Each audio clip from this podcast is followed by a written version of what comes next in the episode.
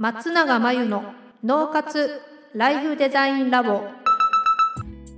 松永真由の脳活ライフデザインラボをお聞きの皆さんこんにちは。メンタルコーチの松永です。この番組ではあなたが望む人生をデザインするために脳と心の使い方を知って生かすためのヒントになりそうなお話をお届けしています。週に2回月曜日と木曜日に配信中のピンポン Q&A のコーナーでは日常生活やビジネスでよくある悩みや松永が主催している内観力養成ライフデザインオンライン講座で寄せられた質問などにお答えしていきます。はい、ご質問をいただきました。ありがとうございます。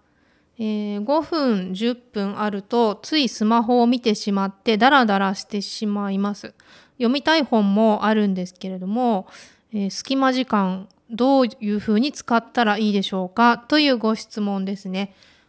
はい、えーと、まずスマホは目の前にあるとついつい見てしまうのって結構皆さん多いと思いますし私もスマホが目の前にあったらついつい見るんですよね。疲れている時とか仕事をしている時とか5分10分隙間にダラダラそうやってスマホを見て息抜きするって結構大事なんですよ。それがねいけないことではないんですよね。ダラダラした方がいいというか仕事とは関係ないことをして気分切り替えた方がいいので5分10分の隙間時間にスマホを見たりするのって結構いい息抜きになります。ただこの、えーと読みたい本があるのにってことであれば読みたい本が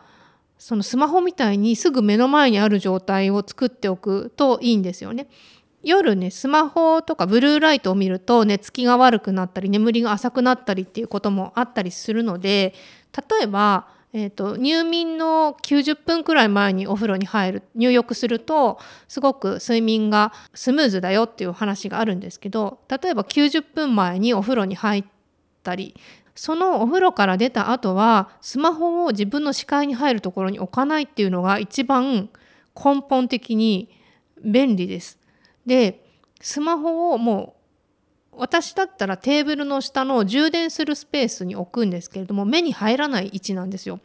そして、えっと、お風呂出た後はもう読もうと思ってる本常に6冊くらいこう並行して読んでたりするんですけど私の場合本をすぐ読めるように積んであるスペースがテーブル上とかあとベッドサイドにもあるので、えっと、そこに手を伸ばして、えー、10時半から寝るまでの24時くらいの間はついつい本を触って本をパラパラめくってしまうという状態を作ってます。まあ、私の場合はですねまあ、とにかく目に入るとスマホを触ってしまうのは当たり前なのでどうやって見えないようにするかっていうのがポイントになってくるのとあと、えっと、別に隙間時間スマホ見るのは OK なのでその読みたい本を読むっていうそちらの目的を果たすんであればこの本をいつまで読みたいみたいなリストを作っておいたりその読む本をいつまでにどう読むかっていうことの工夫をした方がいいのかなって思います。でそれでも読みたい本を読まなかったら多分大して読みたいと思ってない可能性があるので読みたくなるまで放っておくみたいなそんな感じですかね。はい、参考になれば幸いです。ということでご質問いただきありがとうございました。以上ピンポン Q&A のコーナーでした。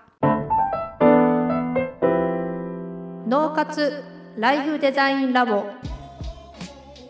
2021年の春から内観力養成ライフデザインオンライン講座をスタートしています。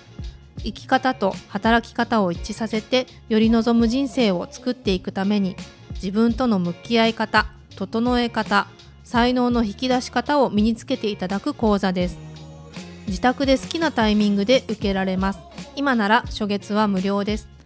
詳しくはポッドキャストの説明欄に URL を載せていますので気になる方はチェックしてください。それでは次回の松永真由の脳活ライフデザインラボでまたお会いしましょう。